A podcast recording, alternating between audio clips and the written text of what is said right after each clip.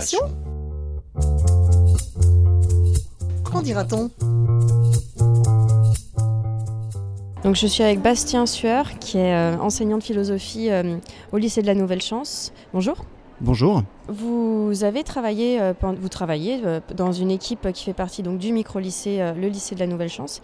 Est-ce que vous pouvez nous présenter cette structure? Qu'est-ce que c'est qu'un micro-lycée?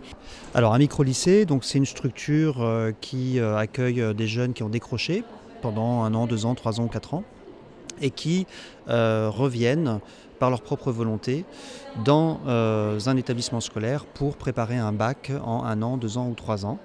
Euh, voilà, donc c'est ça un micro-lycée. Donc c'est une petite structure, il y a des effectifs qui sont réduits dans les classes, euh, entre 15 et entre 10, 15 ou parfois un peu plus, euh, 20 élèves. Euh, c'est une, euh, c'est un projet qui est organisé autour d'une équipe. Donc la dimension collective est absolument fondamentale parce que, je d'une manière générale, un micro-lycée, c'est un peu une petite société où on va bien entendu préparer les élèves au baccalauréat, mais il s'y joue beaucoup d'autres choses en termes de reconstruction de la confiance en soi, de l'estime de soi, en termes aussi euh, et de, réflexion sur la pratique professionnelle euh, du côté des enseignants, euh, pour justement faire un, pas de côté, euh, euh, pour ne pas répéter en fait des, euh, euh, postures ou des pratiques qui ont pu être à l'origine du décrochage des jeunes que, nous accueillons. Donc euh, il s'agit vraiment de repenser les choses d'une façon différente et de manière collective. Donc c'est une petite société, mais qui fait partie d'un lycée.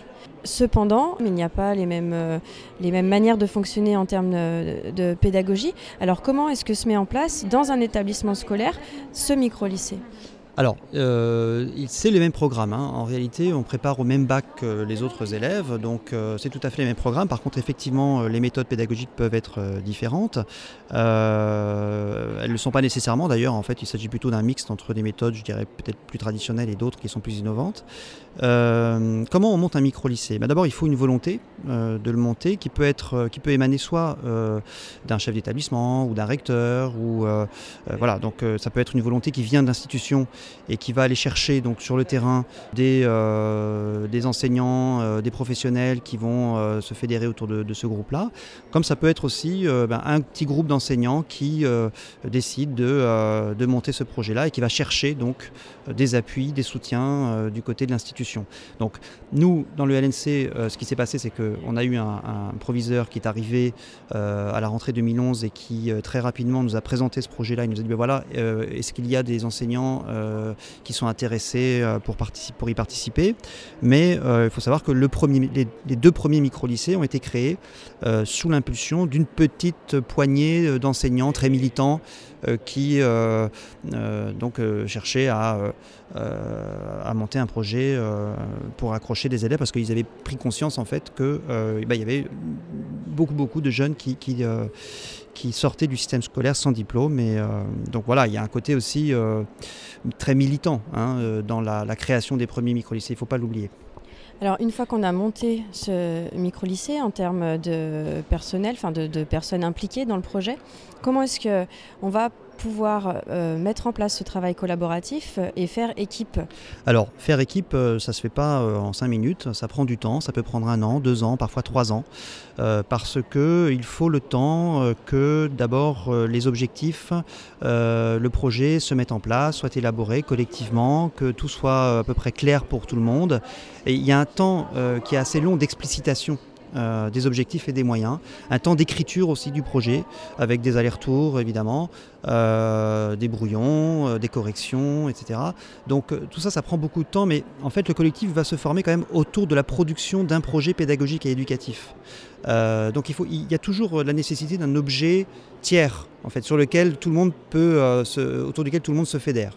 En- ensuite, ce qui va être compliqué, évidemment, c'est de trouver une, un bon rythme de travail, de trouver, euh, de, se mettre d'accord sur euh, les meilleurs moyens d'arriver à tel ou tel euh, objectif. Et c'est là où on rentre dans la problématique du rapport entre bah, la liberté pédagogique individuelle de chacun et puis un projet collectif qui va nécessiter donc une certaine cohérence. Voilà. Euh, donc, euh, je vous cache pas que c'est, compliqué parfois, mais on, essaye de travailler plutôt sur le consensus, l'argumentation, le débat, la discussion.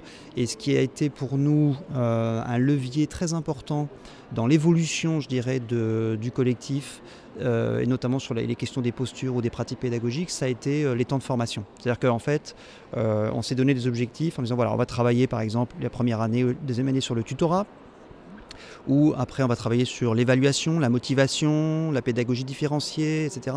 Et l'intervention d'un tiers, d'un formateur ou d'un chercheur qui va mettre toute l'équipe au travail autour de ces thématiques-là va permettre plus facilement en fait à chaque membre de l'équipe de bouger euh, alors que si, euh, par exemple, je sais pas, le coordinateur euh, de l'équipe porte une parole un peu plus forte en disant voilà, moi je pense qu'il faudrait faire comme ci ou comme ça, sa parole n'aura peut-être pas forcément le même poids, la même légitimité que si c'est quelqu'un qui vient de l'extérieur et qui, sur la base d'une expérience, d'une recherche, etc., on dit bah voilà, ce serait peut-être plus intéressant par rapport aux objectifs que vous avez de fonctionner de cette manière.